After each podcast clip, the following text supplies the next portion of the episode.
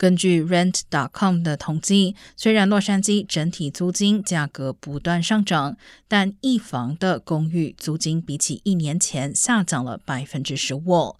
与涨幅达百分之四的 Studio 和两房公寓，还有涨幅达百分之三的三房公寓形成明显对比。